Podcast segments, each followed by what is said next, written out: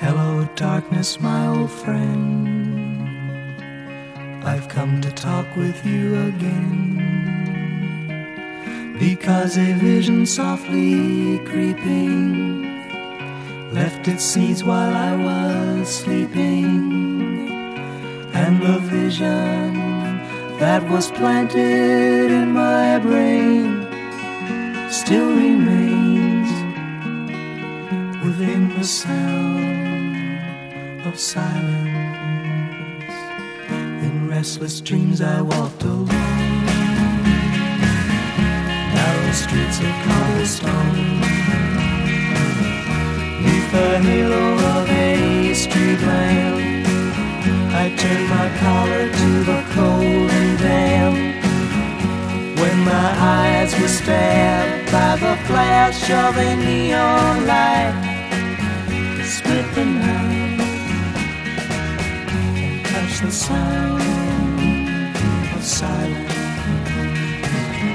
And in the naked light, I saw ten thousand people, maybe more.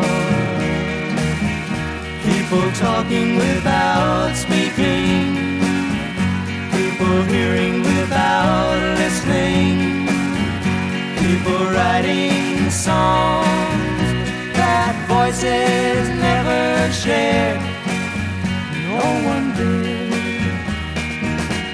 disturb the sound of silence. Fool said I, you do not know. Silence like a cancer grows hear my words that I might teach you. Take my arms that I might reach you. But my words,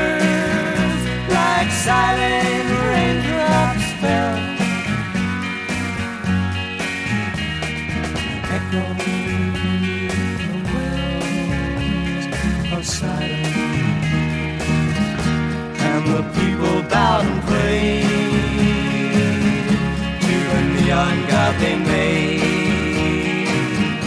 And the sign flashed out its warning in the words that it was forming. And the sign said the words of the prophets are written on the subway walls, the tenement halls, whispers sounds of silence.